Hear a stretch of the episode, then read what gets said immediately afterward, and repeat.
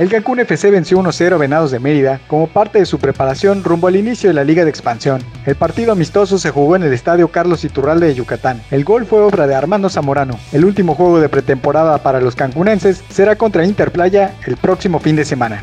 En otras noticias, el Instituto del Deporte de Solidaridad aseguró que en los casi cinco meses que van de la pandemia no se han registrado actos de vandalismo en las unidades deportivas del municipio. Jorge Rodríguez, subdirector de la dependencia, destacó el comportamiento de los ciudadanos que han respetado las cinco unidades deportivas en Playa del Carmen y Puerto Aventuras.